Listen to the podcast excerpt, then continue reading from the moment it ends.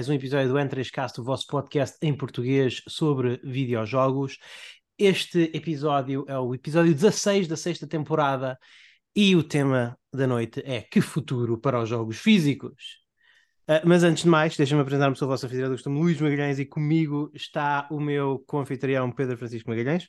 Olá a todos, mais uma vez, bom dia, boa tarde ou boa noite. E saibam que nos podem apoiar e assim apoiar a feitoria do programa em www.patreon.com/n3cast, onde a, a, partir de um módico pagamento de 1,23€, 123 pelo, pelo N3, uh, têm acesso a toda uma biblioteca de podcasts exclusivos e que serão sempre exclusivos para patronos e que nós continuamos a produzir uns, às vezes, três ou quatro por mês, às vezes dois por mês, mas todos os meses têm novos episódios exclusivos para, para patronos. Portanto, é claro, agradecemos que nos apoiem nos tiers mais elevados, que ajudam mais a pagar coisas como as contas dos servidores, a produção do podcast, etc. Uh, eh, sempre, sempre muito útil, sempre, sempre muito, muito apreciado se puderem dar um apoio um bocadinho maior e com os apoios maiores, que são, claro, Uh, tem direito a uma menção nos créditos e também a, a, a responder a uns inquéritos sobre o, o, futuro do, sobre o futuro do programa. Uh, Portanto, acho que é isto, sem mais demoras, talvez nos vamos lançar no, naquilo como nós gostamos de começar os programas, que é o que é que nós andamos a, o que é que nós andamos a jogar. Pedro, que jogo é que tu queres trazer, queres trazer hoje? Olha, eu gostava de trazer hoje um jogo uh, que, pronto, tu sugeriste-me até, Luís Carlos, porque em luz de uma atualização que tu fizeste aí à tua maquina, maquinola de arcada, Sim, sim. E o jogo em questão VSX. foi, foi o Xenocrisis da Bitmap Burial. Ah, sim, o Zero Crisis. Zero Crisis, ok, muito bem, muito bem. Contente de ver a jogar Zero Crisis. Que, que versão é que tu jogaste? Posso perguntar? Olha, eu por acaso joguei a versão Mega Drive e eu vou explicar Excelente. Versão. Excelente versão. Sim, aliás, até foi a versão inicial lançada. Hum. Uh, sei que tu jogaste a versão Neo Geo, que também existe. Ah, mas elas tecnicamente são exatamente a mesma coisa. Fora o facto, pronto, na, versão do jogo tu podes colocar moedas, moedas Sim. virtuais, mas tu podes.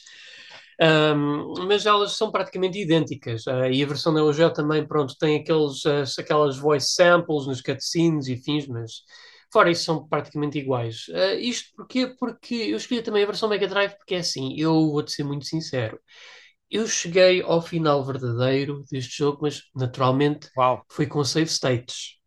Uau! Eu, eu até vou mais longe. Mesmo com, mesmo com save states não é fácil. Eu não cheguei. Não, e, e não foi só save states, eu também tive que usar rewind, porque é aqui que eu tenho o meu problema com este jogo, Luís Carlos. É o meu grande... Eu acho que do ponto de vista audiovisual, este jogo é lindíssimo uhum. e até mecanicamente está muito bem feito. Eu acho é que do ponto de vista de dificuldade, isto é aquilo que o nosso amigo Daniel Costa faz, faz referir quando se deve falar da diferença entre desafiante e difícil. Hum. É que o Xenocrisis não é desafiante, é difícil. E é um difícil que, epá, chega ao ponto de não te divertires com o jogo, na minha opinião. Não sei. Tu, vamos, vamos talvez falar um bocadinho primeiro de como é que o jogo é. O, o, o jogo é um bocadinho a Smash TV, um, um bocadinho estilo a Smash TV, é um shooter top-down, não é que funciona por salas. Entras numa sala, Sim. tens que exterminar todos. Geralmente, na maior parte dos casos, tens que exterminar todos os inimigos que estão na sala, uh, assim, de uma, de uma perspectiva, de uma perspectiva top-down. E, e, e, se houver alguns reféns na sala, podes salvá-los por, por algum bónus e depois vais à próxima sala não é? Vais à exatamente, exatamente. E às vezes podes escolher o caminho, uh, só existe um caminho certo por entre os níveis, mas uh, uh, os caminhos alternativos vão todos dar a, a, a, a zonas bloqueadas, mas é, é, é útil às vezes fazê-los para ganhar mais, para ganhar mais recursos, matando mais inimigos, ganhas mais recursos, depois podes usar para fazer upgrade às tuas personagens. Faz, faz lembrar muito o Smash TV, o Chaos Engine, etc. Só que sabes, mas isso Sim. até dos recursos é um problema em si, porque uh, as salas são todas, todas as salas, nenhuma playthrough é sempre igual. Tem aquele elemento roguelike uhum. em que cada sala é sempre diferente com cada playthrough. Sim. E eu acho que isso traz problemas de equilíbrio ao jogo em termos de dificuldade. E porque é assim, eu acho que parte-se um bocadinho do pressuposto que o jogo, se fosse um jogo em que as salas fossem estáticas no número e tipo de inimigos que tem, Sim. se calhar o jogo pretendia que tu, epá, ao perderes, tu tivesses uma ideia, pronto, dos inimigos e dos padrões deles que te vão-te aparecer, que é para tu já vires mentalmente preparado para Pois. saberes como é que has de agir. Algo que aqui não te é facilitado. Portanto, logo aí está um problema, que eu acho que acrescenta uma camada de dificuldade artificial ao jogo. Sim, não funciona muito bem com o requisito. O grande problema deste jogo, não é? Como tu ias a dizer, e eu meio, eu, eu meio que te interrompi. O grande problema deste jogo é, é que tu não podes morrer para ter, eh, o, para, para ter o, final, eh, o, fi- o final bom. Ah, tens simplesmente que fazer o jogo do princípio ao fim sem morrer. Eh, a tua personagem pode Sim. levar, algum, pode levar alguns hits, eh, tem três pontos de vida, pode inclusive fazer upgrade deles, são restaurados de nível para nível, e podem inclusive fazer upgrade eh, com, utilizando recursos para, eh, utilizando os recursos para esse fim. Portanto, não é, não estamos aqui a falar de, de uma, si- de uma situação eh, tipo Rocket Knight Adventures no modo Extreme, em, em- em- que acabou-se tudo com um único golpe, mas é difícil, é, é, é, é muito difícil.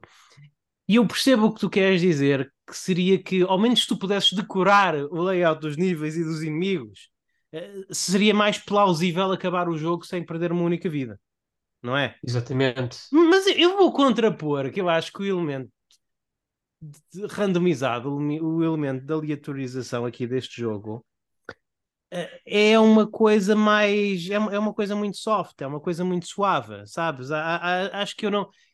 Eu, eu sinto que não é assim tão randomizado, sabes? Eu, eu acho que quando tu chegas a um nível, são introduzidos novos inimigos e depois em quase todas as salas aparecem esses inimigos. Não, não é Está bem, mas vamos então, vamos, ok, então vamos Não, excluir eu estou a isso. dizer é que dentro de cada nível não há assim uma variedade muito grande de inimigos. Ok, Sabes pronto, sempre mais vamos, ou menos o que é que está à espera. vamos excluir isso, tudo bem. Mas Sim. depois temos outro problema, e isto foi uma coisa que me aconteceu muito frequentemente. É Ok. que há inimigos que aparecem-te do nada, digamos. Às vezes tu estás ali ah, a disparar num lugar e o jogo decide fazer spawn do inimigo mesmo por debaixo dos teus pés. Mas, a sério, Pedro, eu, eu não sei. Já, Poderá- sim, poderá sim, sim, com- isso ter uma aconteceu. diferença entre. Eu não joguei a versão. Mega- Eu, eu- só joguei um bocadinho da versão Mega Drive, só mesmo. Aliás, eu não joguei a versão Mega Drive, perdão, estou a confundir-me. Eu vi um bocadinho da versão Mega Drive, mas eu nunca a joguei. Eu joguei a versão Xbox, portanto PC, e, e joguei a versão Neo Geo, que foi a que eu acabei. Ah, eu via sempre o, o que aconteceu, o que me aconteceu muitas vezes, isso a culpa é minha, não é? A zelhice minha, é- era levar com o inimigo que fazia spawn a uma porta. Porque às vezes nos cenários, como o cenário é eh, top-down, nem sempre dá para perceber bem fácil de as lembrar Onde é, que, onde é que estão as portas, não é? Mas ainda assim as portas estão lá, eu sei que elas estão lá, devia saber, é, é a zelhice minha, embora não seja muito legível. Sim, sim. Mas aqueles tudo inimigos que saltam do teto ou que aparecem do chão, É isso. eu- mas eu via sempre, mas, mas para mim, pelo menos na versão Neo Geo, há sempre um- uma animaçãozinha, não é? Não dá muito espaço de manobra, não é? Não dá muito tempo, mas há sempre uma animaçãozinha ou de sombra ou do terreno a mexer ou assim. Epá, mas é um split second que ali tens e aquilo faz a diferença toda. Tendo em conta que tu Sim. tens que estar com os teus olhos atento a mil e uma coisas no ecrã, principalmente à medida que vais progredindo nos níveis, Sim. epá, eu acho que é um problema de design considerável. É, é- é um jogo de gestão de espaço, sobretudo, não é? É, é- é- é um jogo. Sim, É mais importante tu estares a, a saber qual é que é a posição segura de momento a momento do que estares a matar inimigos o mais rápido possível. É claro que a velocidade com que matas inimigos também é relevante, porque estão sempre a spawn normais e tu não queres ficar overwhelmed. Mas sabes, eu acho que é isso que torna o jogo rico. Ah, não obstante, ah, lá está, n- não obstante a chatice, não é? Que eu não concordo, que acho que é mau, acho que foi mal feito, acho que foi mal pensado, acho que não foi equilibrado, de teres que acabar o jogo com um crédito, com o, prim- com um único crédito para ver o final, o, o final certo, o final bom. Para... Aliás, não só para ver o final bom, para poderes lutar contra o boss final, que o jogo nem Sim, isso. contra o boss final. se não é que nem é um final com- mau que tu tens, se tu usares um Elixir, tu com- literalmente a tua, Sim, a tua personagem morre ali, pronto, não, não, há final, não há uma sequência final nem nada, é mesmo literalmente um game over. Exatamente. Eh, portanto, mas tirando isso, no que concerne ao jogo, epá, eu acho que o jogo está muito bem afinado. Eu, eu acho que ele é difícil, sim, acho que ele é muito difícil, é muito desafiante, m- mas eu acho que ele tem muito aquela coisa dos jogos clássicos ter um padrão. Aliás, até mais do que aqueles clássicos papa-moedas das arcades que muitas vezes eram só chatos ou aleatórios. Aqui há mesmo um padrão. Por exemplo, uma coisa que eu notei depois de várias horas a jogar é que aquele, esses inimigos que estão no chão, é verdade, quando eles fazem spawn só tens um split second, não é? Então é um bocadinho mais difícil desviar mas depois daí, quando esses inimigos estão no ecrã, eles movem-se todos ao mesmo tempo. É, é- é quase. por exemplo, é, é, quase como se a configuração da sala mudasse, sabes? É quase como se a sala se rearranjasse. Aqueles bichos é. tipo topeiras, tipo, não é tipo topeiras, tipo, tipo cobras que vão para o subsolo, eles vão todos para o subsolo ao mesmo tempo, mexem-se todos ao mesmo tempo e saem todos do solo ao mesmo tempo. Por exemplo, Sim, isso ou, um bocadinho, é verdade. Ou seja, tens aí um. É, é, é, mais uma vez é aquela coisa que os grandes clássicos de, ar, de arcada são, que é a, a detecção, de, detecção e compreensão de, de, de, padrões, não é? Já sabes que aquele inimigo vai estar ali durante uma, um determinado período de tempo, e, e se tu não tiveres numa posição vantajosa, aí tens a escolha, não é? Que ou, ou, ou tentas segurar a tua posição até que eles se movam novamente e, e podes chegar a uma, nova, a, a uma nova posição, ou então, uh, pronto, tentas uh, perfurar, não é? Através dos inimigos e desviar-te as balas como, como puderes. Eu acho que está muito bom. Acho que também tem um, um dodge roll muito generoso, que é... Que é, é tem, é, é útil, é útil. Não é perfeito, gosto, mas é útil. Gosto da dinâmica da munição, em que é um jogo com munição limitada, mas nunca, nunca há uma circunstância... Sempre que se acaba a tua munição, eh, há munição para alarga-te munição lá. É chato ele. É, é chato ele é mais uma coisa, é mais uma coisa que o jogo faz para te forçar a mexer. É esse o objetivo. O objetivo do jogo é que tu estejas sempre em movimento, é que não fiques naquela de ser uma torreta, de ficar parado num sítio que achaste bom e, e, e, e largar tarefadas contra os inimigos. Ele quer que tu encontras numa posição, dispares, mates os inimigos que consegues matar, movas para outra posição, etc. E, e eu acho que esse ritmo do jogo está muito bom. Pronto, ainda bem. Hum. Uh, epá, mas até eu acho que o Smash TV, aquele jogo em que isto se baseia, eu acho que era muito, uh, muito mais forgiving que isto, hum. digamos. Mas não sei, já não jogo há muito tempo, não, não, não me lembro, mas, mas, é, mas é possível. Aliás, eu até consigo lembrar-me de outros exemplos que acho Este, este é um jogo que claramente é feito para, para, para, para, para ser hardcore. É, claramente o, o jogo não, não quis ser feito para, para nós os dois. O jogo claramente o objetivo de quem fez o jogo não era fazer um jogo para nós os dois. Nós gostamos, porque nós apreciamos certas coisas que o jogo faz. Sim, sim. Mas, mas, mas claramente isto é um jogo feito para, para aqueles doentes que gostam de fazer jogos de arcada com um único crédito. É pá, mas aquela do final verdadeiro, eu acho que eles esticaram-se com isso, Sim. muito sinceramente. Sim, eu acho que está mal. Acho que está mal. Acho que também tem, e isso é mais grave até, mas acho que, acho que o jogo tem um bocadinho de problemas, pelo menos na versão Neo Geo, de, de, de detecção de colisão, não é? Havia alturas em que eu saía de um roll e eu, eu consigo jurar que a minha personagem não estava a tocar em nenhum inimigo, estava só perto, assim a resvalar, mas sem, sem tocar. E, e, mesmo assim perdeu um pedacinho, assim, perdeu um pedacinho de vida, não é? As hitboxes parece que não correspondem a 100% ao, ao desenho, ou seja, as, os inimigos e o jogador não têm um design quadrado, mas dá a impressão que as hitboxes são quadradas, percebes? Sim, sim. Uh, eu, eu, acho que teria sido mais elegante, mais generoso e mais elegante terem feito como muitos, uh, como muitos bullet hell shooters japoneses fazem, em que a tua hitbox está completamente contida dentro da personagem, é, é, o centro da personagem. Ou seja, tu podes uh, passar com um braço por um inimigo que não interessa, desde que o inimigo não acerte no core da nave, não é? No, no core da personagem, não, não, recebes um hit. Eu acho isso mais justo e mais elegante num jogo tão caótico. É um bocadinho mais generoso. Eu não, até vou. Não jogos fáceis, porque ninguém, muito poucas pessoas chamarão a maioria dos hell japoneses fáceis. Mas não, não. É mais generoso com o jogador. Epá, não, é que. Hum. Pois, é, sabes, é, é menos assim que eu gostava de poder ter a opção para ver a hitbox, porque muitas vezes não sabemos até onde é que está o limite da hitbox com a sprite que nos é oferecida. Isso, por acaso, é uma opção de acessibilidade que eu acho que mais jogos com base nisso, Grazing e Bullet Hell, que deviam ter. Sim. Era a opção de ver a hitbox. O, este, este jogo, claramente, claramente claramente este jogo está um bocadinho mais hum, virado para as hitboxes são maiores do que as personagens é, é, é um quadradão faz-me yeah. lembrar um bocadinho faz-me lembrar um bocadinho aquele jogo aquele faz-me lembrar um bocadinho aqueles jogos do, do Amiga aquele, aqueles jogos mais assim mais, mais mal feitos do Amiga em, em, que tu tinhas um em que tu tinhas um hitbox que era a personagem era tipo um tipo magro não é? Mas como era ela alta e a hitbox, por razões de programação, tinha que ser um quadrado, ele é, é, é, a hitbox para os lados era muito maior do que parecia pela, pela frame do, do personagem. Uhum. Portanto, é, é isso. Epá, mas eu, eu, tiro o chapéu a uma coisa que os devs aqui fizeram da Bitmap Burial, é que este jogo deve ter sido um sucesso porque isto está praticamente disponível em tudo. Uh, Linux, Mac, Windows, Xbox One, PlayStation 4, Switch, uh, Mega Drive, Neo Geo e recentemente até teve portos para a Nintendo 64 e GameCube. Portanto, epá, olha, deve haver algo errado comigo, mas claramente, porque claramente o jogo é um sucesso para ter tantos portes. Não sei, eles podem só gostar de fazer portes.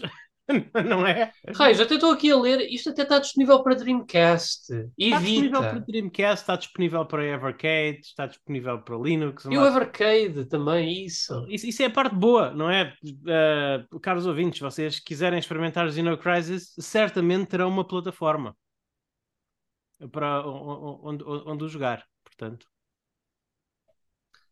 Mas, Qualquer dia isto se vem parar ao Super Nintendo. Sim, uh, perfeitamente, não é? Se, se já foi para, se está na Mega Drive, à partida dá, dá, dá, dá, para estar, dá para estar na Super Nintendo. São plataformas que têm os seus diferenciais, mas não são assim tão diferentes. Sim, sim. Não é? Uh, enfim, ok. Pronto, Pedro, olha, obrigado por trazer aqui Zero Crisis. Também gostei, de, gosto de falar do jogo. Eu, eu acho que é um jogo divertido. Acho que as pessoas uh, têm que ir, se quiserem jogar Xeno Crisis, eles têm que ir com a mentalidade de que o, o Xeno Crisis é, é um, é, é um jogo que nem toda a gente vai conseguir acabar. Acho que é divertido para toda a gente, mas nem toda a gente vai conseguir acabar. Até porque há versões que não têm créditos infinitos ou continuos infinitas. Eu, eu, eu lembro-me que a versão Xbox, a menos que tenham patchado isso, eu não me lembro que tenham. Uma coisa Sim. que é agradável neste jogo é, é que eu acho que, ao contrário de muitos jogos hardcore, eu tenho a impressão, corrijo-me se eu estiver enganado, que o, a, a versão Algumas plataformas têm uh, seleção de dificuldade, o Neo Geo não tem. O Neo Geo é o jogo é o equivalente ao, ao uh, por acaso tens. Tens, tens é de aceder ao, tens, tens de aceder ao Service Mode da BIOS da Neo Geo para poder ah, mudar a dificuldade. Ok, eu não sei como fazer isso na, na minha MVS, se calhar nem sequer dá, portanto, para mim não tinha. Para, para, mim não tinha, mas, mas, mas, lá está. Mas o, o modo tem modo easy e hard, não tem modo normal, portanto é, é difícil. Mas tanto quanto eu sei, o modo easy não desbloqueia nada. O, o modo easy funciona, tens o mesmo número de níveis, tens o mesmo número de personagens uh, e, e, e, tens, e, tens, o mesmo número de, de upgrades, de armas, etc. E o que se passa é que o, o, o que se passa é que mesmo aquela situação do final, de chegares ao final e, de não conseguires uh, passar, a menos que tenha, não conseguir ver o, o final e a, e a sequência final, a menos que tenhas eh, conseguido chegar lá com um único crédito, isso mantém-se no easy. O jogo é mais fácil, mas essa restrição mantém-se. Eu, por acaso, eu confesso que fica, tinha ficado com a ideia que se tu chegasses àquele momento pivotal no Easy, que o jogo ainda assim estava aquele game over, mas pelo que eu já estive a ler, sim, não é o facto. Portanto, se calhar é possível que no modo Easy seja uma experiência mais acessível, ainda que ainda assim desafiante. É algo que eu hei de experimentar. Não, mas eu... é, é, isso que eu estava a tentar dizer. Eu, eu, eu, acho que tens razão. Eu, eu acho que mesmo no Easy, para acederes ao boss final e, portanto, ao final completo, tens que fazer aquelas. Tens que fazer. Tens mesmo no Easy, tens que não morrer uma única vez. Agora, Sim. Isso é mais fácil, porque está no modo claro. Easy. Está no modo Easy, portanto, é assim. Ok. Uh, vamos falar de outro jogo, talvez. Passemos à frente. Sim, sim. Ok. Pois é, então eu ando assim mais numa de.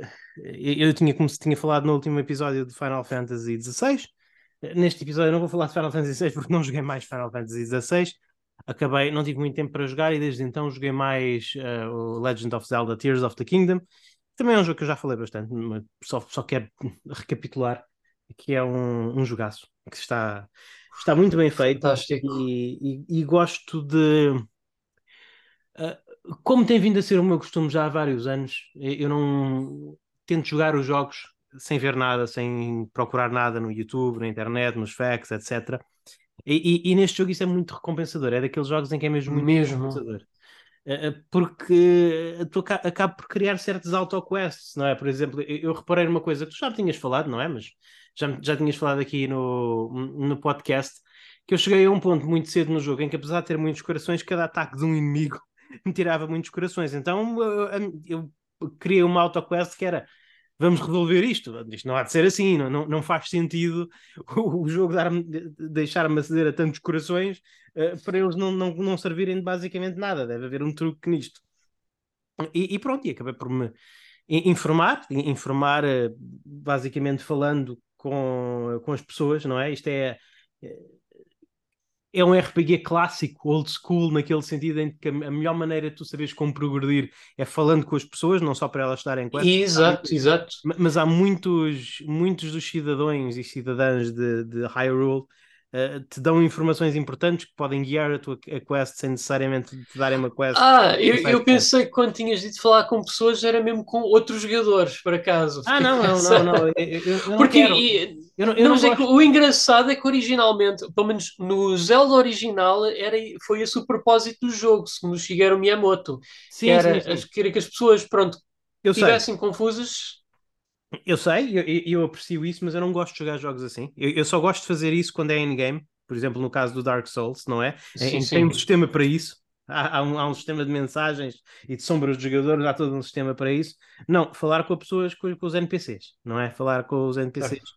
E, e, e, lá está, falando com os NPCs, eu descobri-me, descobri que, que, havia umas fadas e que as fadas podiam ajudar a melhorar a nossa proteção e, e fui seguindo todo esse thread e depois soube que havia uma equipa de, de músicos e depois como soube que havia a equipa de músicos uh, e sabia onde é que eles estavam, que, era, que andavam próximo dos estábulos, a minha próxima quest tornou-se encontrar os estábulos todos, encontrando os estábulos todos acabei por avançar nessa quest autoimposta e desbloquear umas quests verdadeiras, onde eventualmente conseguis uh, desbloquear o sistema de fazer upgrades às armaduras. O, o que é. Houve, eu, eu tinha uma ligeira ideia de que havia qualquer coisa deste género, porque eu joguei uh, Breath of the Wild, que tem um sistema que eu acho que é semelhante, mas lá está, já foi há tanto tempo que eu não me lembro. Então, para mim, foi uma coisa em que havia uma ligeira intuição, mas foi muito no, na base também da novidade, na, na base do, do estar a, a, jogar e descobrir uma coisa só com as pistas que o jogo me dá. E isso é, é claro que é lento, não é? Eu uh, acho que eu, eu prevejo que vai ficar a jogar Tears of the Kingdom até o final do ano, mas é muito, muito, muito satisfatório, sabes? Sim, e, sim. Tears of the Kingdom faz isso muito bem. Não é que este jogo tem um open world muito bom que recompensa isso. Sim. Sim, sim, é, é verdade. Ah, ah, eu já ouvi certas pessoas da nossa praça falarem, dizerem que, que o open world de, de, Tears of the Kingdom é, é, muito vazio. Eu não entendo isso. Não. Eu também não. Há sempre alguma coisa. Olha os Koroks, por exemplo. Eu não, eu, eu não consigo parar, uh, passar tipo 5 minutos sem tropeçar num deles. Sim, e tem muitos, e é, é, é sempre permeia a tua curiosidade, não é? Permeia a tua curiosidade. Tu, tu vês ali, tu começas a estar atento a coisas, começas a pensar, aquela árvore é meio esquisita, aquela pedra está qualquer coisa de suspeito em relação àquela pedra, não é? É sim, sim, essas esse tipo de coisas. Ou seja, tu, o, próprio jogo está-te a treinar para prestares bastante atenção, uh, para prestares bastante atenção ao mundo, e, e isso, é, isso, isso, é muito interessante. Uh, já fiz dos, dos, dois, dos quatro, eu acho que são quatro, não é? Lá está, só com base na quest principal. Poderão vir a ser mais, poderão vir a surgir mais depois da quest principal, eu não sei, mas dos quatro templos que são apresentados na quest principal, já fiz dois, achei os dois. Achei os dois muito fixes, gostei das personagens que, que gostei das personagens com que nos encontramos, gostei dos puzzles, gostei das recompensas. Acho que este é, é, é um jogo que recompensa o, o jogador muito, muito por seguir a, por fazer as quests. Só recompensas e o novo já é muito bom para minar cenas. Sim. Sim, sim, sim.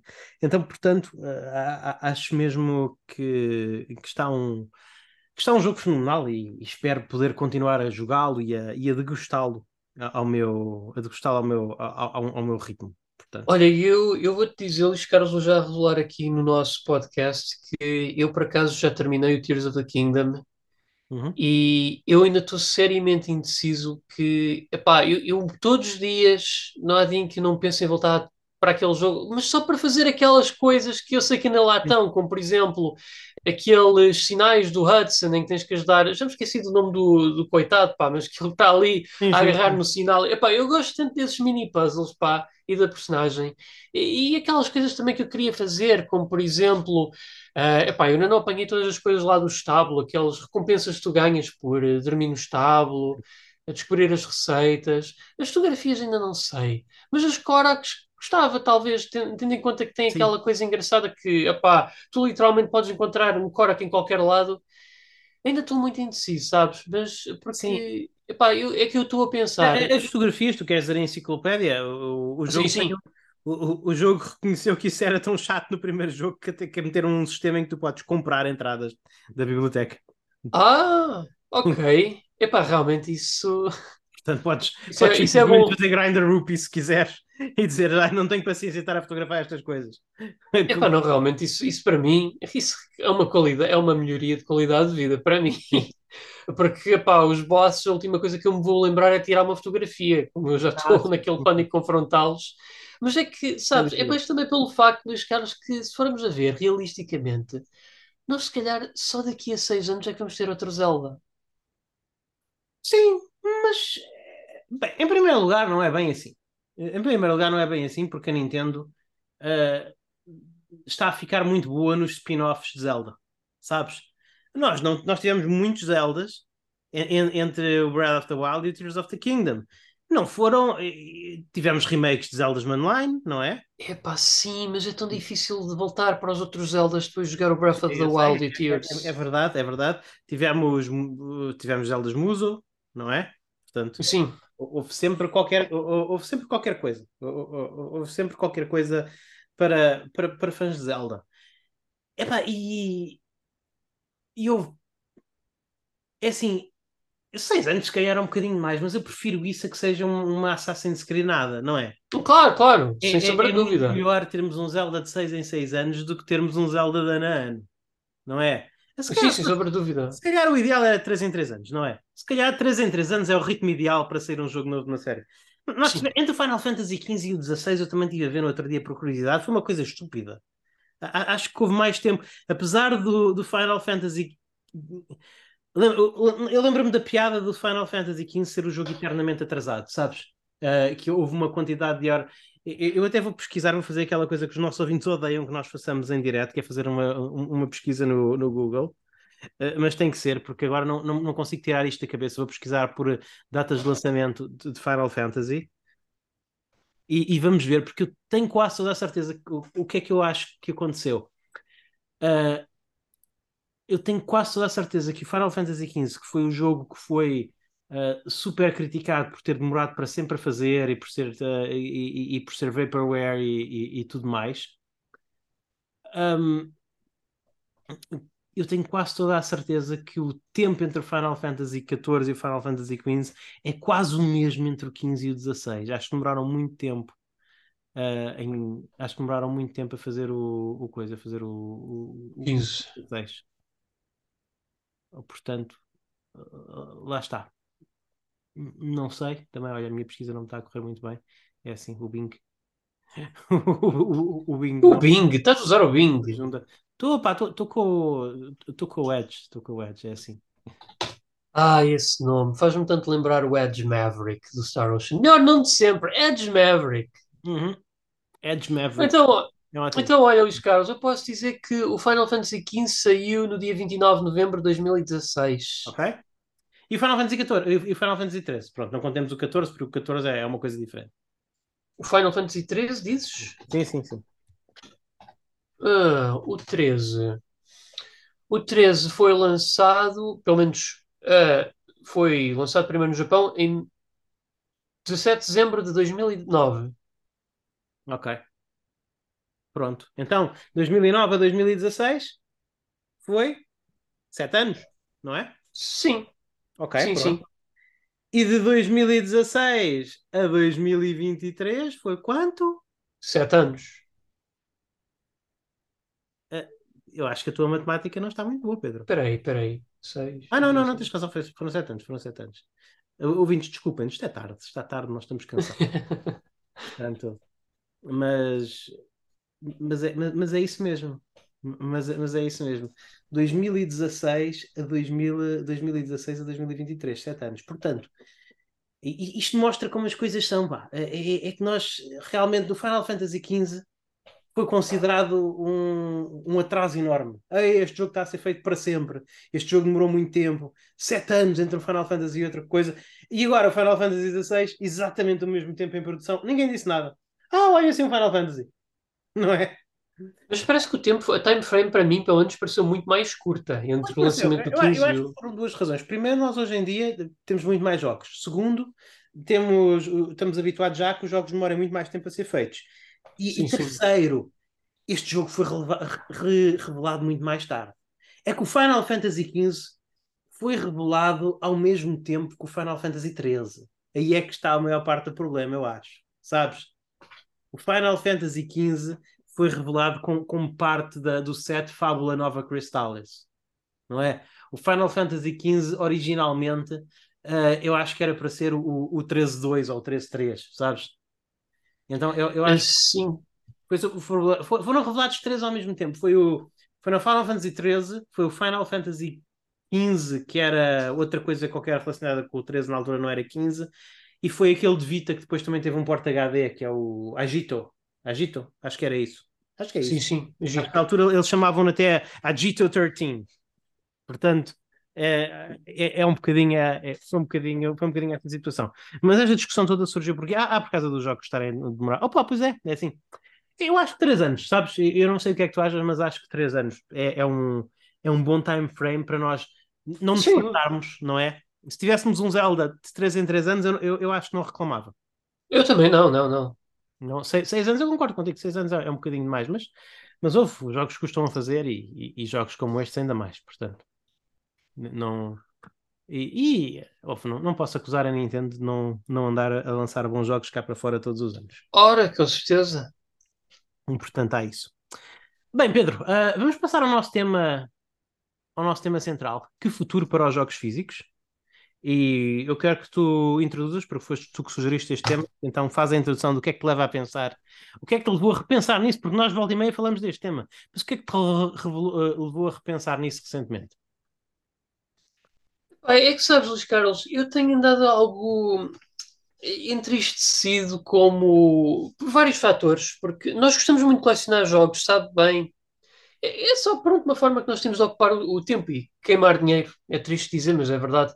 A, a pôr coisas na nossa prateleira, mesmo que sejam para decoração, porque uhum. sabemos que a maior parte das vezes nós eh, levamos anos e anos a tocar naqueles jogos que compramos, mas é, assim é que é uma coisa que sabe bem e e nós gostamos por colecionismo, principalmente então naqueles jogos que temos alguma conexão, damos algum valor, mas epá, eu vejo aqui, é assim, eu já aceito de mão beijada que, por exemplo, uma consola como a PlayStation 5 é uma consola na qual a compensa comprar físico os jogos nativos dela, principalmente tendo em conta os boatos de que a revisão Slim desta consola não vai ter um leitor de, um leitor de Blu-ray, este vai ser lançado à parte para quem quiser fazer o upgrade da consola e ainda usufruir da sua ludoteca física. Mas uhum. depois, fora do reinado da Sony, também se têm verificado umas coisas menos alegres. Por exemplo, bem, a Xbox já sabemos é aquela consola que nunca desde o início valeu a pena comprar a físico. Sim. Mas ainda assim os jogos vinham num disco. E nós agora estamos a ouvir coisas como, por exemplo, que o Starfield potencialmente não vi só virá uma caixa, não virá sequer com o disco os criadores do Alan Wake é 2 uma caixa, disseram... toma uma caixa para meteres na prateleira. Não, é que é literalmente isso. E os criadores do Alan Mas Wake podes ter um relógio, Pedro, atenção, podes ter um relógio e um comando. Está bem, mas o, o relógio e o comando não trazem o jogo, portanto... Pois. Ah, pá, e o Alan Wake 2 é também... já pensaste nisso? O, pronto, mas o Alan Wake 2 é, vai ser só opá, vai ser só digital, também ninguém percebe um jogo de grande perfil. Dá pena, não é? Como é que... Sim, dá, dá pena, é pena. Mas isso, mas eu acho que isso, o mais engraçado, eu acho que isso foi, pelo menos é dito, pode, posso estar enganado, não é? Pode ser, pode ser mentira, mas eu acho que isso foi uma decisão da Remedy, não foi? Epá, foi, mas não uma decisão particularmente feliz, principalmente quando eles estão a receber backing da Epic para fazer aquele jogo. Porque este jogo vai ser também um exclusivo Epic Game Store. É claro que pronto, vai ser lançado também nas consolas, pronto, mas no PC, pelo menos. Está. Não sei. É, sabes, eu gostei e... da justificação. Eu, eu, gostei da justificação da Remedy. Não é?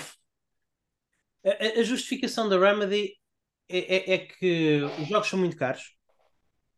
Certo. E, e, parte da razão pela qual eles são muito caros é que os jogos físicos têm um custo de produção e, e, e portanto, têm que ser mais caros. E, seria concorrência desleal, seria literalmente infringiria leis eh, se eles fossem, se eles tivessem um, um preço nas lojas digitais uh, mais, mais, consideravelmente mais baixo e permanente mais baixo que nas lojas físicas, não é? Uh, ou seja, o, o, os retailers,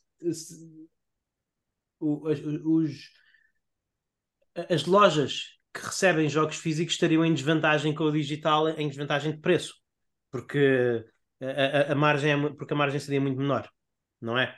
Eu acho que é essa a justificação. E, portanto, isso obriga a que os jogos digitais sejam mais caros para, para, ter, para ter paridade de preço com os físicos. Se bem que, ironicamente, os digitais deviam ser mais baratos, dada a ausência de uma caixa, manual.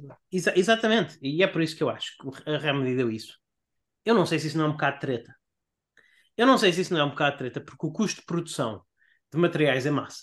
Caixas, uh, ca caixas, capas, etc., uh, DVDs, torna-se irrisório, não é? Se nós conseguimos comprar uma, uma caixa com 10 DVDs, 99 cêntimos, nós, o público geral, não é?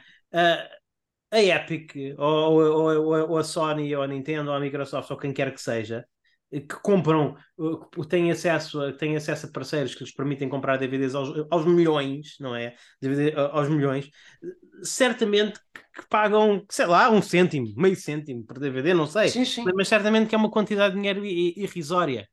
Portanto, eu, não. Eu, acho que esse, o argumento do. O, eu, eu acho que o argumento do. Ah, os jogos físicos uh, têm que ser caros acho que isso é um bocado. Não sei, acho que isso é. Um, eu, não me convence. Eu, eu, eu gosto de Remedy, são bons rapazes, não é? Mas eu não tenho a certeza se não há um bocado de treta aí. Não é? Não, não, não me convencem que os jogos físicos. que a razão pela qual os jogos são caros é porque os jogos físicos têm que existir. Eu acho que quando os jogos físicos deixarem disso, eles estão a. Eles estão a ser fiéis ao que disse, não é? O Alan Wake 2, tanto quanto eu sei, vai sair a um preço reduzido, não é? Uh, pelo menos tenho, tenho essa impressão. Portanto, claramente ele, eles estão a. Eles não estão a, a, dizer as coisas só por dizer, mas eu não sei se isso, se isso é a prova, sabes? Eu não sei se não. Eu, eu, eu acredito, cínico que sou, que é só ganância das produtoras, que elas cobram 70 euros por um jogo digital porque as pessoas pagam por isso, não é?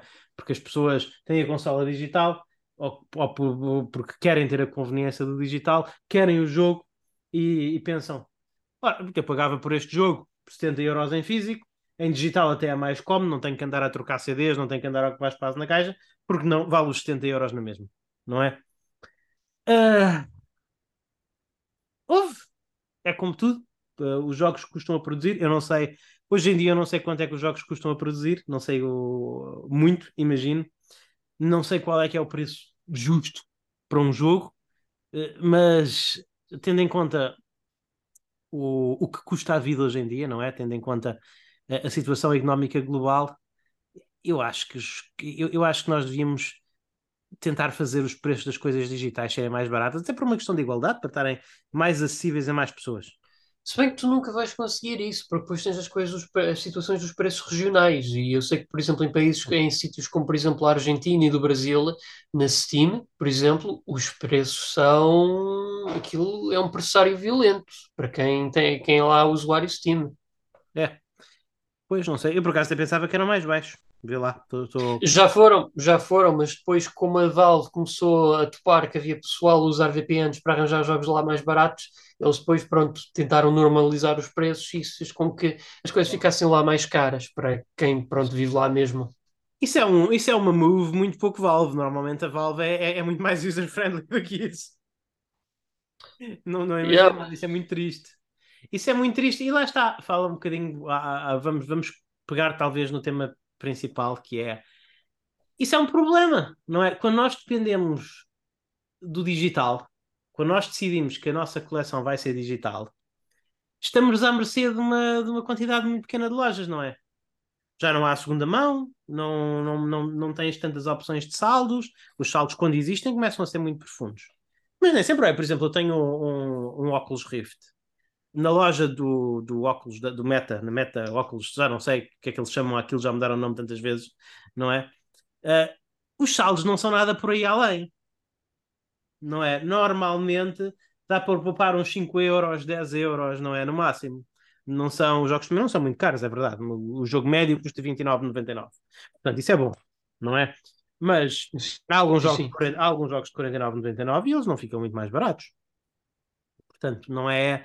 Uh, e lá está, é uma plataforma exclusivamente digital. Não, não dá para meter cartuchos, nem, nem SD cards, nem CDs, nem nada no, no, no teu coisa, no teu, no, no, no teu meta, no, no teu MetaQuest. E, e, portanto, olha, é assim.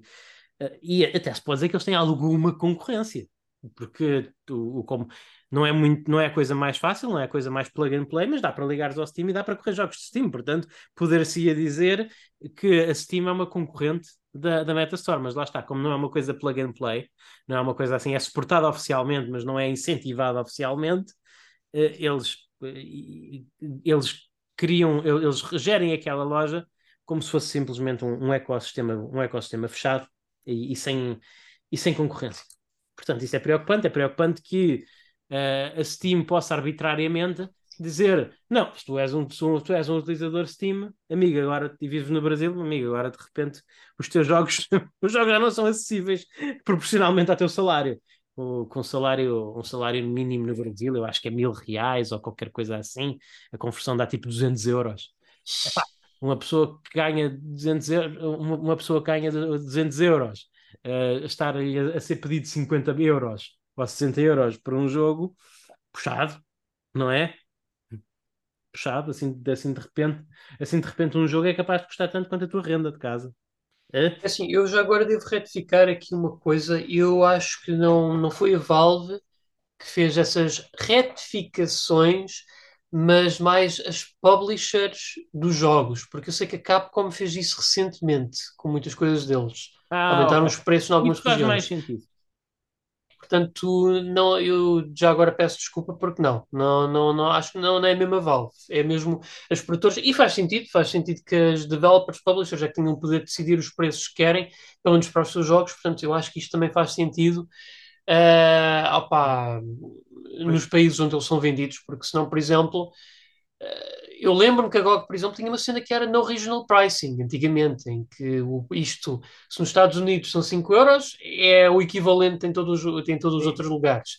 Mas eles, depois eu lembro que eles até começaram a, opa, a perder algumas devs e publishers lá da storefront deles à fala disso. Portanto, até que levou-os a voltarem atrás nessa decisão, infelizmente. É, é, pena, sabes? Eu, eu, eu, eu, tenho uma relação um bocadinho de amor-ódio com a GOG. A GOG, para mim, é a maior razão para se ter uma biblioteca digital porque sem dúvida os jogos são realmente teus, não é?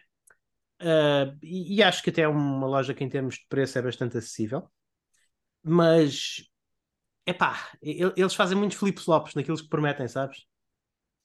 Não é? A, a, a Sim, eu... as, as, promessas, eles já não prometem quase nada daquilo que prometiam ao início. Uh, mantêm a, a, bandeirinha do DRM que eu acho que isso eles, acho que isso faz tão parte da identidade que eles construíram que, que, que eles não podem largar isso, senão a companhia desaba, os clientes vão-se todos embora, há uma revolta, não sei o que é que acontece, mas não vai ser bonito. Não, é? não, não, de todo. Provavelmente vai gente queimar cenas para a França não é? E olha que em algumas circunstâncias isso já começou com o GOG Galaxy, porque há jogos que tu, para teres o, usufruir dos modos multiplayer online, tu nem sequer podes fazer lands, tens que usar mesmo o launcher deles. Hum, ok, pois. É, mas eu percebo, opá, é... jogos tipo o, o, No Man's Sky, que é suposto jogar-se com uma conexão permanentemente online. É assim, isso, o DRM faz parte do jogo. Podes não gostar, não é? Não concordar, não compres o jogo, podes dizer, ah, então a GOG não o devia permitir na, na loja. Eu percebo, eu percebo esse argumento, não é? A GOG diz que é uma loja só com jogos de DRM free, porque é que vai. Uh, e, e, olha que isso já aconteceu com um dos jogos do Hitman, porque um dos jogos do Hitman mais recentes tinha uma carrada de cenas que estavam bloqueadas, a não ser que tu tivesses uma ligação online. Uhum. E isso deu uma barraca tão grande na GOG que eles até tiveram que tirar o jogo de lá. E já ninguém sabe se alguma vez irá voltar. Pois. Mas uh, houve. Eu acho que percebo. Eu, eu acho que percebo a ideia. É que a pessoa que vai comprar a GOG não quer ter que pensar, não quer ter que verificar, sabes? Se o jogo é realmente DRM free ou não. Quer comprar com aquela confiança. Não é? Exato. Uh, sim, sim. Ao, ao, mesmo tempo, como é que isso funciona num jogo que é sempre online, não é? E, e não estou a dizer um jogo como o Hitman, em que é simplesmente estúpido estar sempre online, não há justificação para isso, não é? Se não quiseres fazer multiplayer, mas mas há jogos que são legitimamente que, sempre online, não é? Que beneficiam com isso, que fazem parte do, do, do, do core gameplay, não é? Um MMO não pode ser DRM free, não tem como ser DRM free, quer dizer, pode, suponho que possa suportar servidores uh, uh, pessoais, servidores uh, pelos, geridos pelos jogadores, portanto, ok, é isso.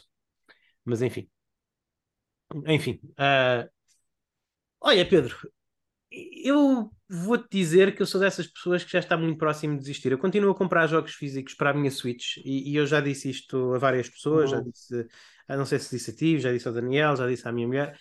Eu, a Switch vai ser a minha última grande coleção de jogos, eu acho. A menos que a Nintendo me maravilhe com a sucessora da Switch, não é?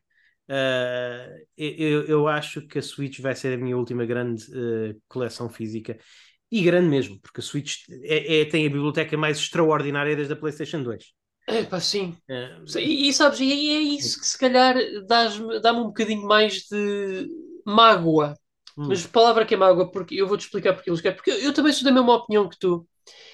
E, e eu até, em parte, eu rezo para que a sucessora da Switch, epá, o físico seja, não seja amigável da mesma forma como não é com a PlayStation 5, em que a, a compra de um jogo físico não seja justificável, porque eu também já estou a começar a ficar cansado.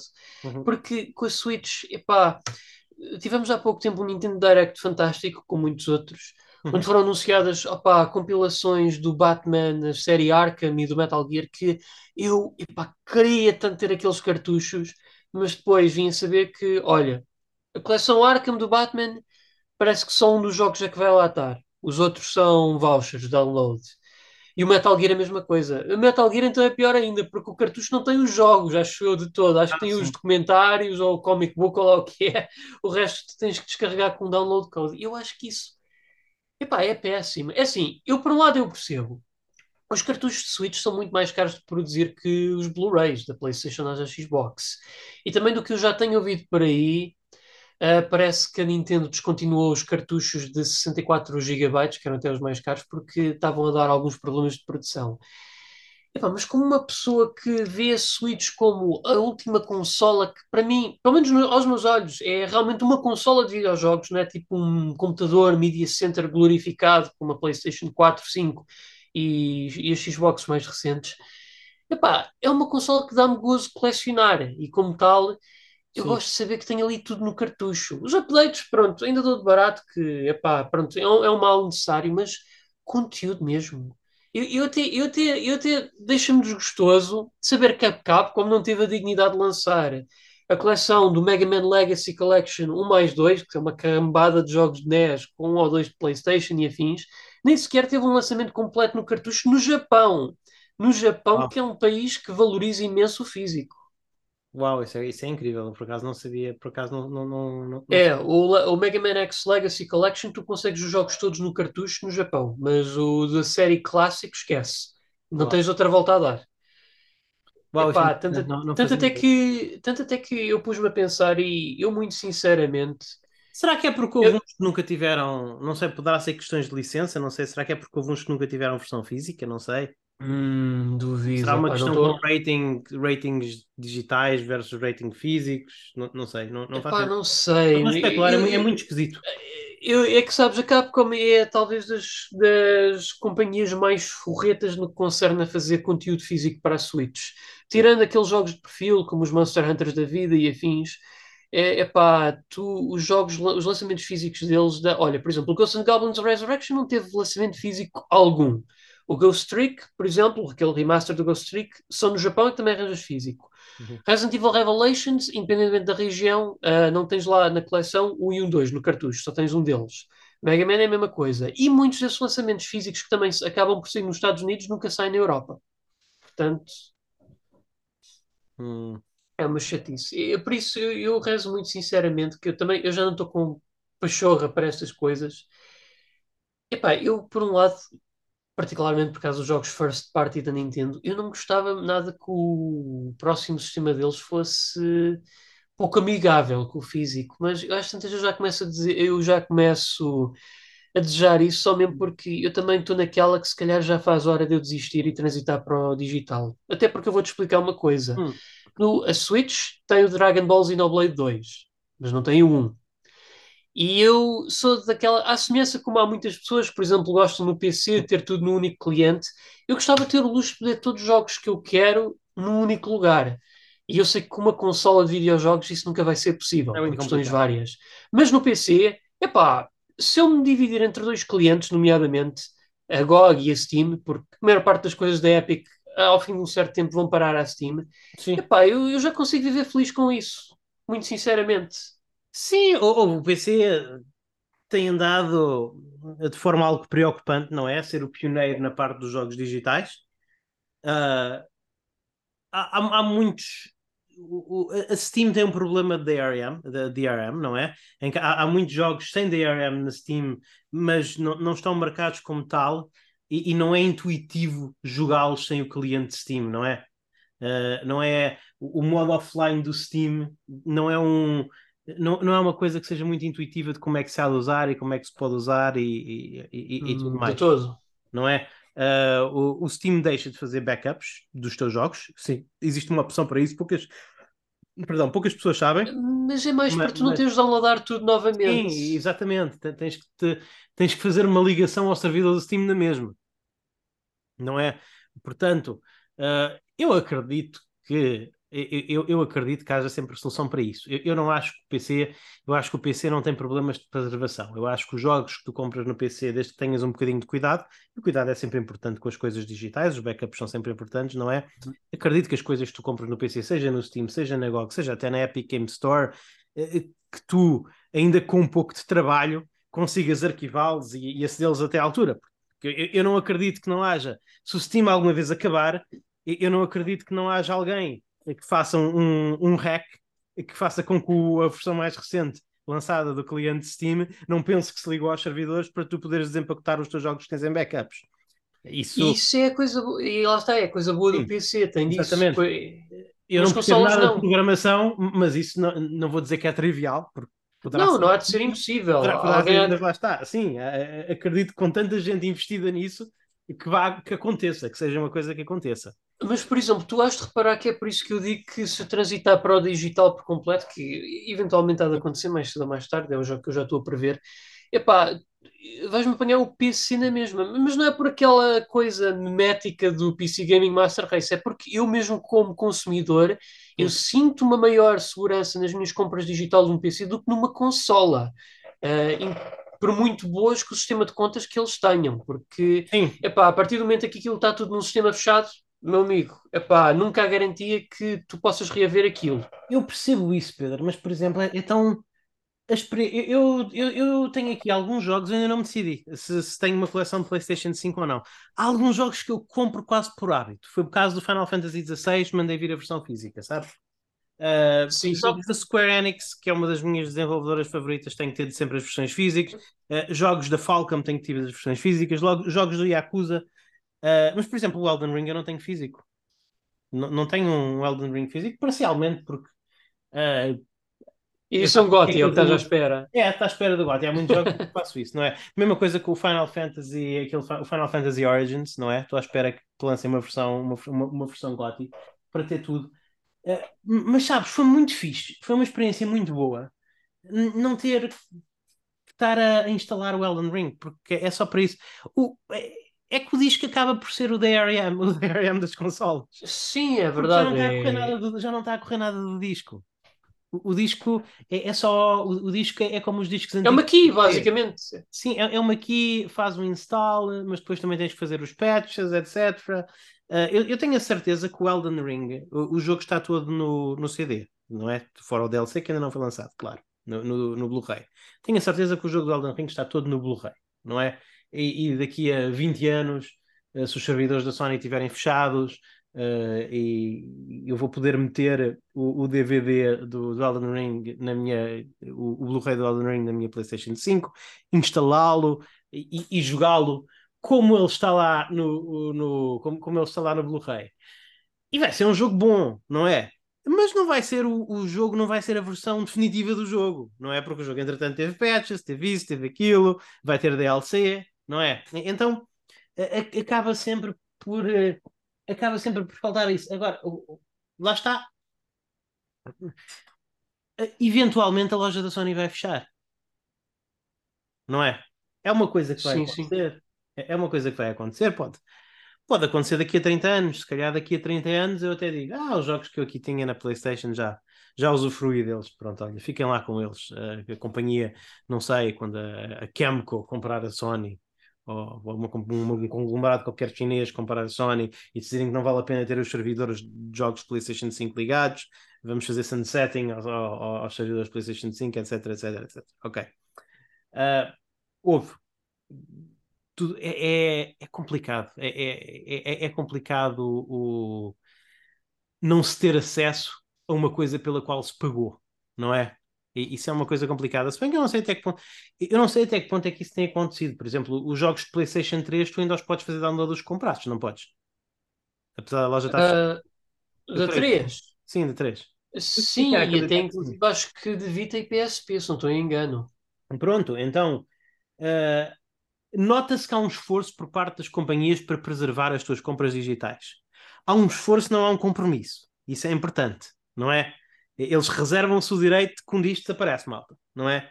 Um, um, dia isto pode desaparecer. E nós vemos isso recentemente, por exemplo, no, eu até fiz um post no Twitter sobre isso, uh, na Disney Plus. A Disney Plus lançou um filme em maio deste ano, foi um flop, pronto, vão tirar. Ah, este filme só esteve disponível em digital via streaming e agora tchau, tchau, bye bye, não é? Uh, adeus, não é? E isso também nos traz à, à situação do, dos jogos de streaming, não é? A situação daquele, daquele, dos jogos que só vão estar que eventualmente um dia só estarão disponíveis em streaming, não é? Uh, já, e cloud já... ainda também. Cloud. Sim, nós já sabemos que a. Uh, nós já sabemos que a Microsoft não vai fazer uma não, não vai fazer não vai lançar uma Xbox uh, Series X2 muito provavelmente não irá. Vai lançar um stick USB com Wi-Fi que tu ligas à tua televisão. E, e aí, como é que tu vais jogar os jogos lá? Vai ser por cloud, não é? Portanto, é, é outra coisa que é, é, é outra coisa que é chata. Só, só depois como eu digo, Pedro, fica a pensar, é que é, é, é era como eu estava a dizer em relação ao Elden Ring. É tão bom, é tão conveniente, é tão fixe na PlayStation 5 eu ter uma lista de jogos que estão instalados e prontos para jogar e não preciso me preocupar em encontrar a caixa, não preciso me preocupar em encontrar o DVD, tirar DVD, não sei o que. Posso só andar assim plano de jogo por onde jogo. Tenho ali uma biblioteca. Sim, sim, é claro. Eu, é... Confesso, eu confesso que eu também começo a ver isso na sim. Switch também. Houve. É, eu, eu, tenho, eu tenho uma relação de amor óbvio com a minha coleção Switch. Eu, gostava muito mais de ter todos os jogos que tenho. Provavelmente jogá-los ia mais, que é o mais importante nos jogos é jogá-los se eu estivesse todos no meu cartão SD da Switch e pudesse alternar entre eles e procurar entre eles e assim, de qualquer maneira. Agora, ah, que jogo é que eu quero jogar a seguir no meio desta prateleira? Ah, talvez vou experimentar esse, abre caixa, tira cartucho, põe cartucho, não sei. Parece muito decadente, parece muito preguiçoso. E o Luís não tem paciência para estar a trocar cartuchos. Epá, não, estou velho, estou cansado. Não, é, eu sei e, parcialmente não é uma experiência fixe, sabes? É que não, é, não sou só eu. Não sou só eu, eu tenho ali uma Mega Drive.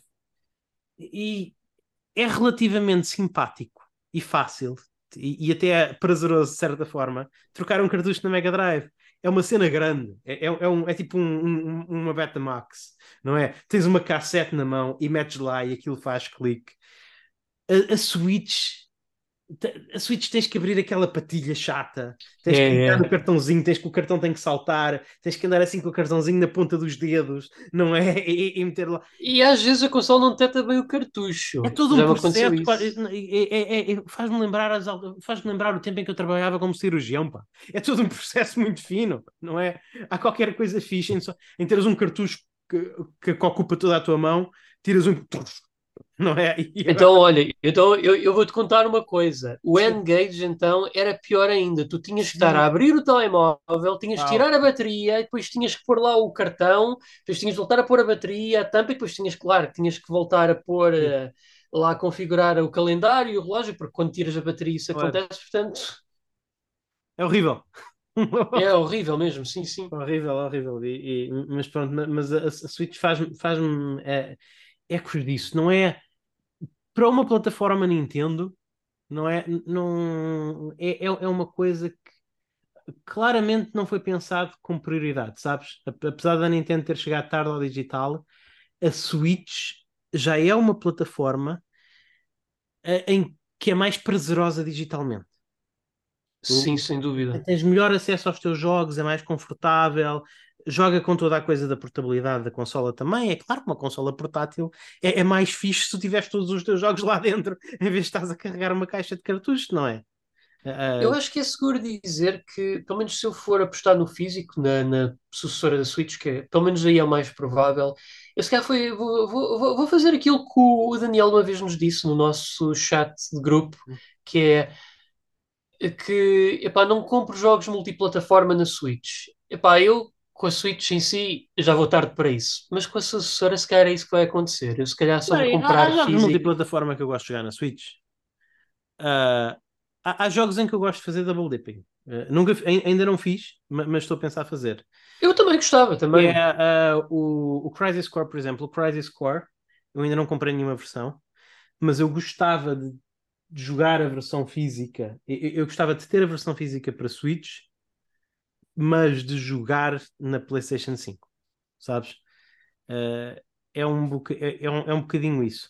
E, e, a mesma coisa com os Final Fantasies, com a Final Fantasy, com a coleção Final Fantasy. Eu tenho a versão física para Switch, mas eu acho que preferia jogá-los na PlayStation 5. Não é que sejam jogos, é claro, que vão tirar proveito das coisas.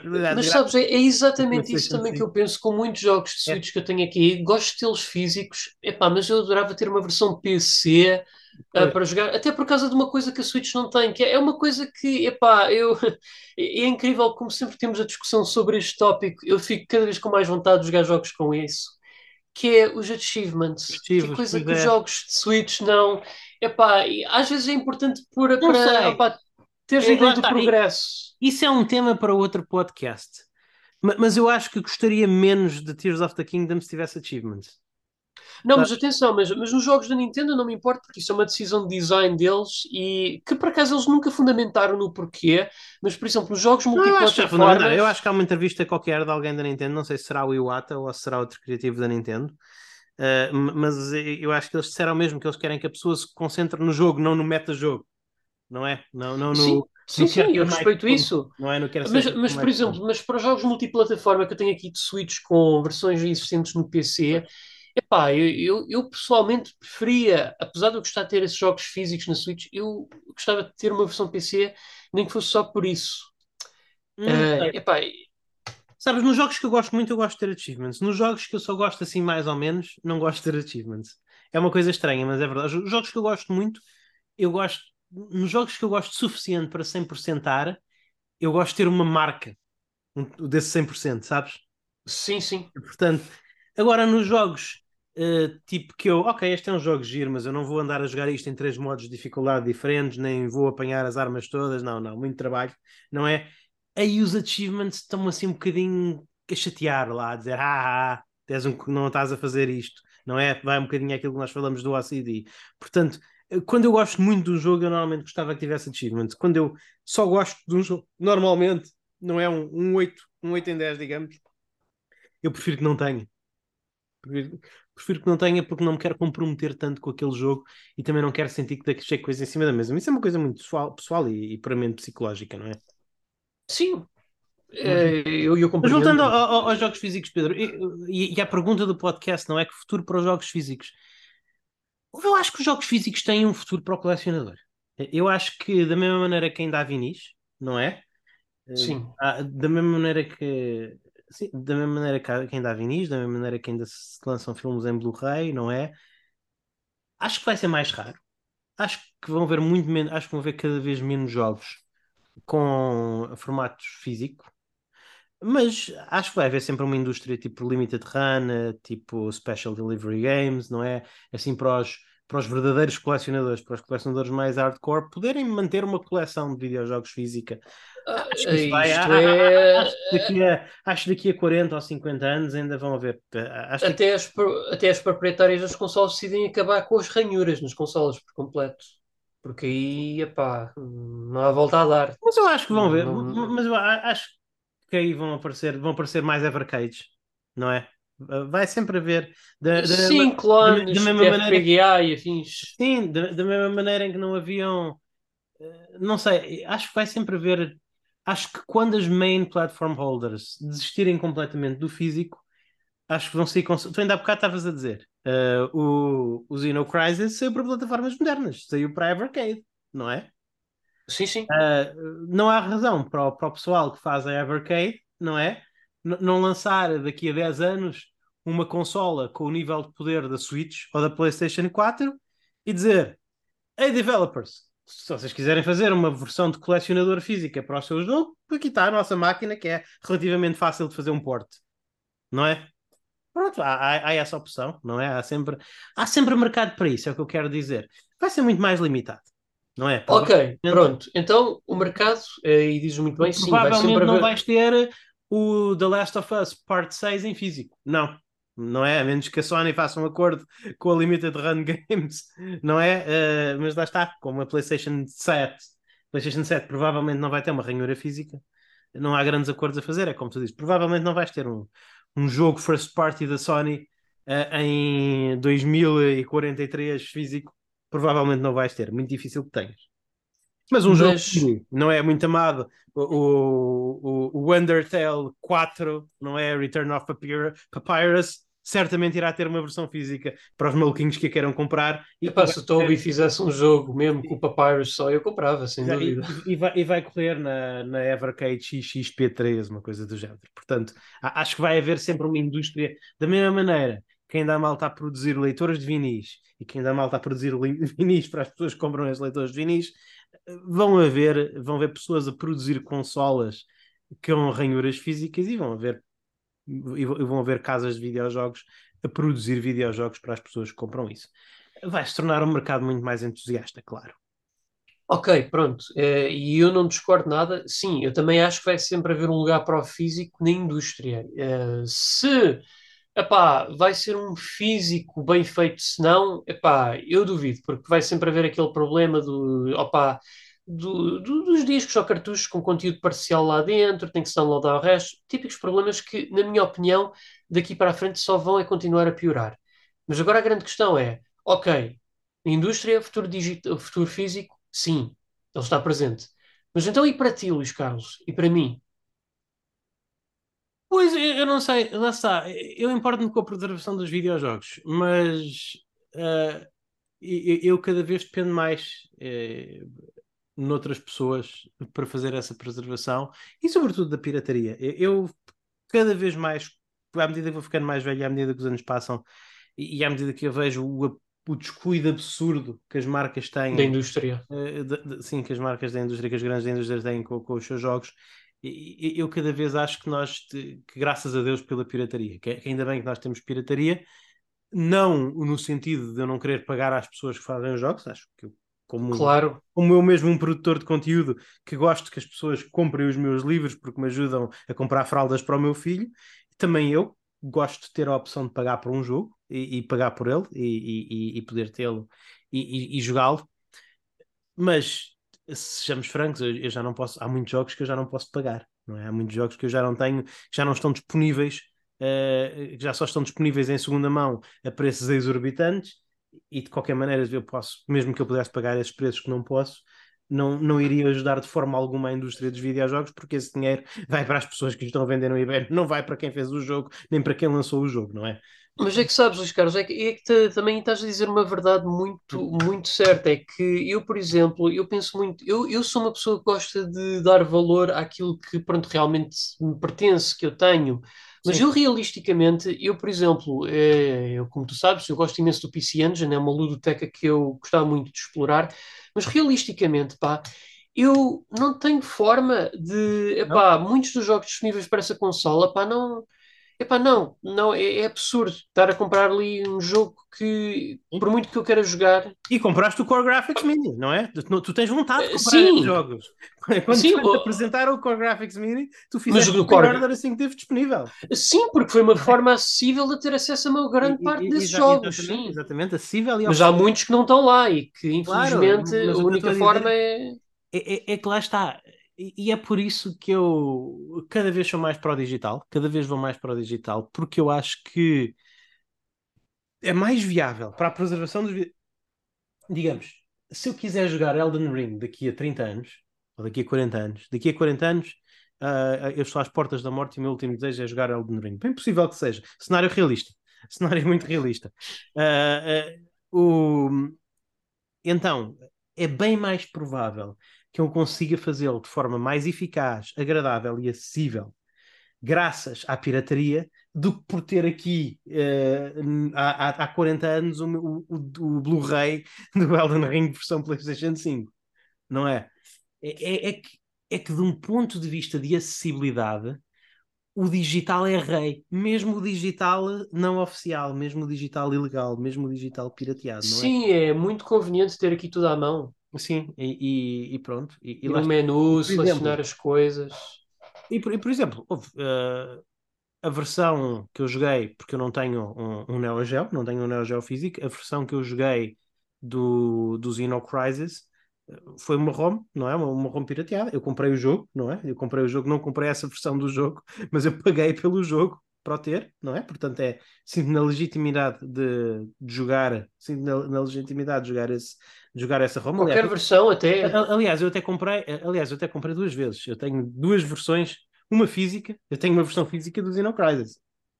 Uh, eu, eu defendo que a partir do momento em que tu mas, compras um jogo, independente da plataforma, tu deves estar no direito de sim. poder usufruir gratuitamente qualquer outra versão, na minha opinião. A não ser, claro, que pronto, opa, seja uma versão que realmente tenha alguma coisa acrescentada que Sim, isso não é tenhas nada. Eu, eu, acho complicado, eu percebo, eu gostava que funcionasse assim. Eu, eu, eu gostava que fosse, sabes, como antes era durante um, um breve e, e, e, brilhante período na história dos videojogos, tinha, a Sony tinha uma coisa em que se tu comprasse a versão PlayStation 3 tinhas a Vita e vice-versa, não é? Era, era. Isso é ainda, tenho aqui, ainda tenho aqui o Alien Breed Remake com Sim, isso, e bonito. as duas versões. E, e, nós devíamos, isso, isso devia ser eh, o, o standard dos videojogos, mas infelizmente não é, não é?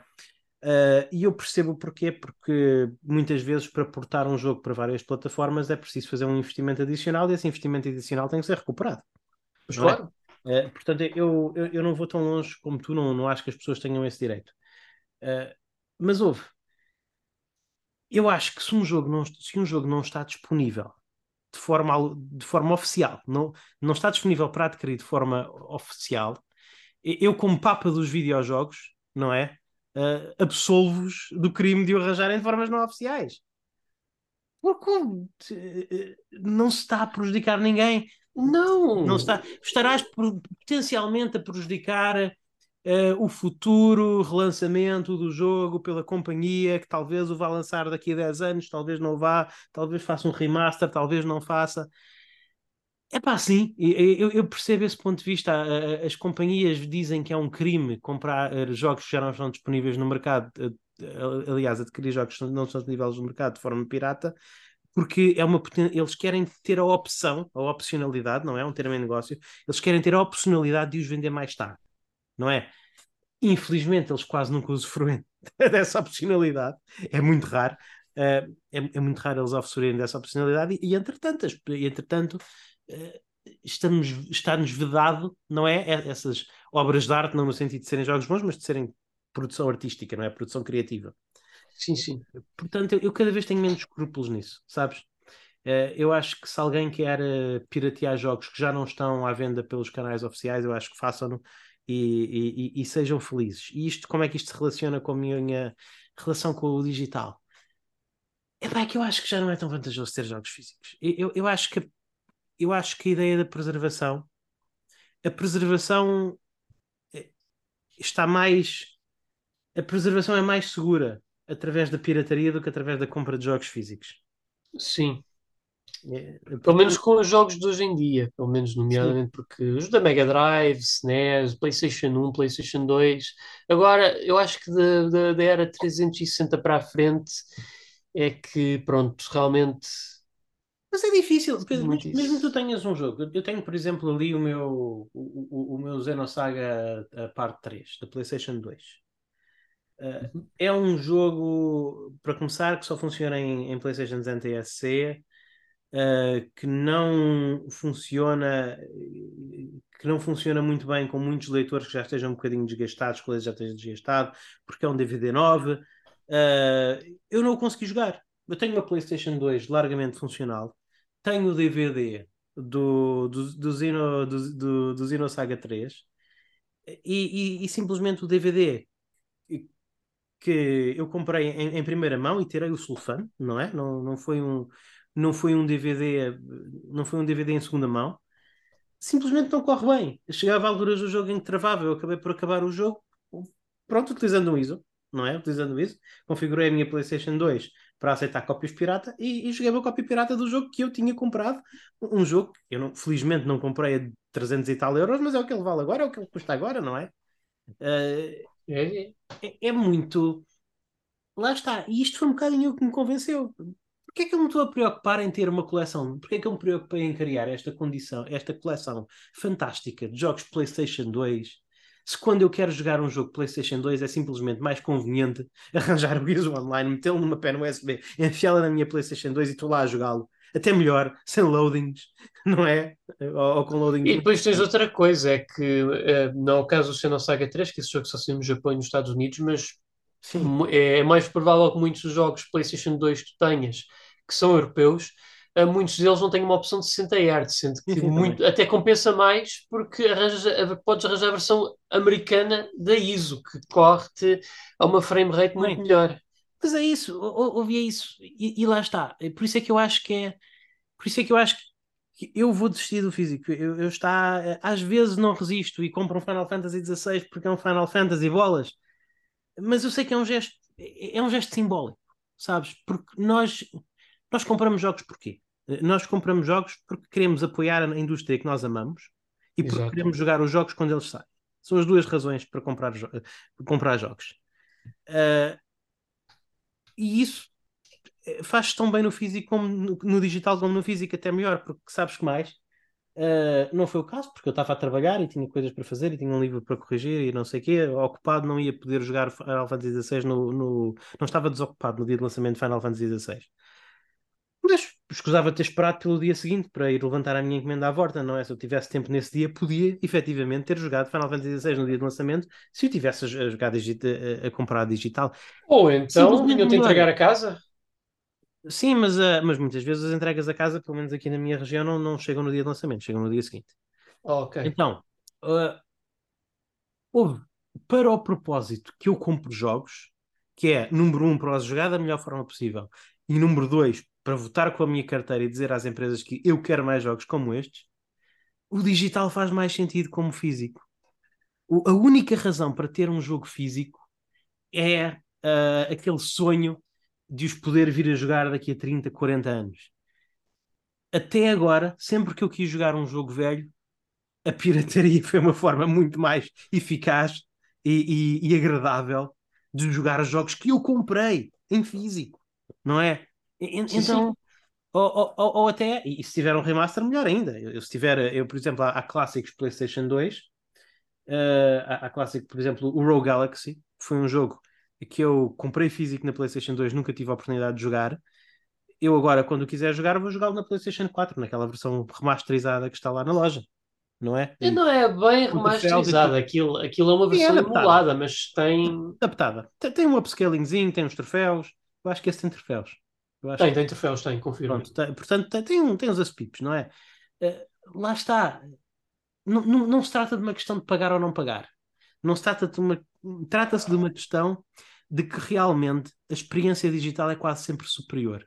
Se tu estás a jogar jogos pela experiência, seja pirata ou seja oficial, não é? E claro que encorajo sempre, eu opto sempre pela oficial quando essa opção existe é simplesmente muito mais agradável jogar digitalmente. Não é? E, e, no fundo, se nós metermos estas três, se nós metermos estas três coisas na balança, por um lado o físico, por outro lado o digital, e, e o digital oficial, e por outro lado o digital pirateado, e formos ver o que é que impressa para nós, preservação, ganha o digital pirateado. Comunidade para jogar, ganha o digital físico. Uh, o, o, desculpa, ganha o digital oficial. Uh, o físico ganha em. Não ganha nada, ganha em fica bonito na prateleira. Ocupa um bocadinho de espaço, mas fica bonito. E temos que é? ver que o físico, pronto, uh, a verdade é que era, era a forma como. Isso que há muitos de nós nos esquecemos de ver isso, mas a realidade é que os jogos se pudessem na altura ser distribuídos digitalmente, era isso que as companhias teriam feito desde o início, porque o físico era a única, o único veículo que tinham de nos, eh, digamos, vender o jogo para jogar na, naquelas alturas. Sim, sim, sim. Não, a, a SEGA tentou, não é? A SEGA tentou fazer Sim, tentou, tentou. lançar jogos por cabo. Não é? Portanto, e a Nintendo Exatamente. tentou fazer, e, e a Nintendo tentando Também, também. gravar Até tem- a, até a Atari tentou fazer isso. Sim, portanto, sempre houve uma vontade.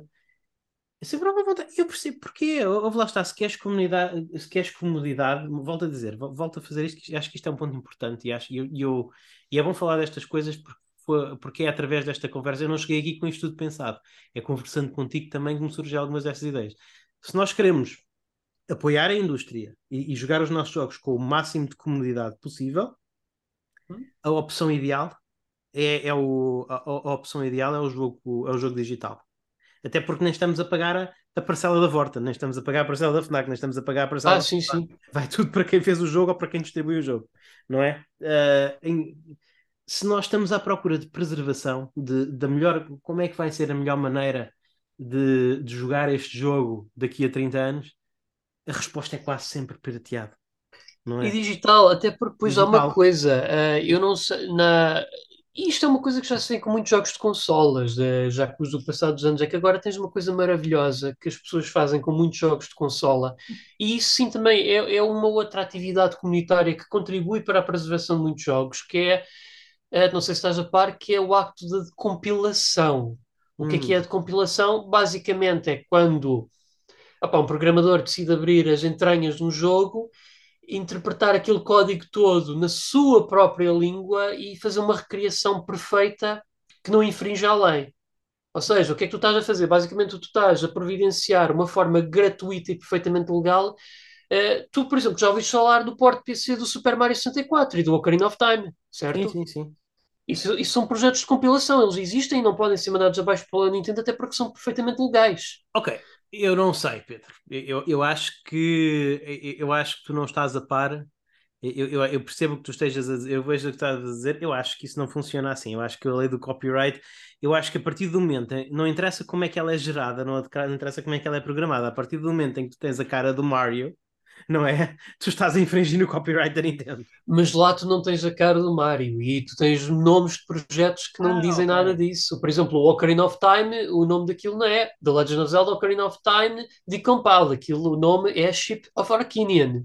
Ok, mas, mas então não é o jogo. Se tu quiseres jogar Ocarina of Time, se tu quiseres ter aquele feel nostálgico, se tu quiseres reviver a tua experiência de Ocarina of Time, não vais querer jogar Ship of Arcanian. Não, mas oh, oh, Luís Carlos, não estás a perceber. O nome, o nome da decompilação é Ship of the Arcanian, mas, a partir, mas é porque tu, tu tens que providenciar a ROM do jogo do Ocarina of Time, seja como tu for, for Ah, porque ok. tu usufruis daquilo. Mas tu, quando fores a pôr lá a ROM dentro do programa e a correr, aquilo é o Ocarina of Time. Ah, ok, Eles é, que por, eles é que por questões legais têm que chamar aquilo Chip of Arcanian, que é para que, epá, a Nintendo não lhes possa vir bater à porta, ou pior. Pois, mas lá está, mas então não sei, eh, não existe nesse Ship of Arcanian uma textura da cara do Link lá dentro? Não, porque as texturas vêm todas da ROM. Ah, ok, estou a Está entender. lá, te- apenas é o código, todo o código que faz com que o jogo se mexa. O resto é tudo, texturas, música. Estou a perceber. Ah, isso é interessante. Isso é uma maneira interessante, muito. Lá está. Por isso é que eu. É precisamente por haver pessoas que fazem essas coisas que eu acredito que a DRM do Steam não seja um problema nunca, sabes? Acho que vai ser. Mas, curiosamente, mas curiosamente vai ser vejo ultrapassada em tempo recorde. Sim, sim, é, epá, é, é a coisa boa do PC. Até o Knights, por exemplo, o Knights que teve um porte PC, ah, isto não tem tanto a ver com a preservação, mas eu acho que só demonstra a persistência da comunidade PC. Foi um porte muito bom, para a altura que foi, que saiu há 11 anos atrás, e passados 11 anos alguém finalmente conseguiu fazer crack da code para meter o jogo a correr a 60 frames por segundo, sem problemas. E ainda corrigir alguns problemas de controle para tornar eh, o movimento do Knights e a forma como se controla mais semelhante à versão Saturn. Ok. Pedro, já estamos aqui com um grande episódio. O que é que tu achas de nós encerrarmos? Sim, eu acho que é uma boa ideia, Luís Carlos. Ok, muito bem. Então, antes de mais nada, ah, eu quero vir aqui agradecer a- aos nossos grandes, fantásticos eh, e incríveis patronos. Ah, são eles o João Souza, o Rui Pedro Santos e o Nuno Silva. Muito obrigado, malta, por nos apoiarem em, em todos os programas uh, como super e, e, mega patronos. Também temos alguns uhum. neopatronos, não é? Uh, obrigado, um obrigado geral aos, neo, aos neopatronos.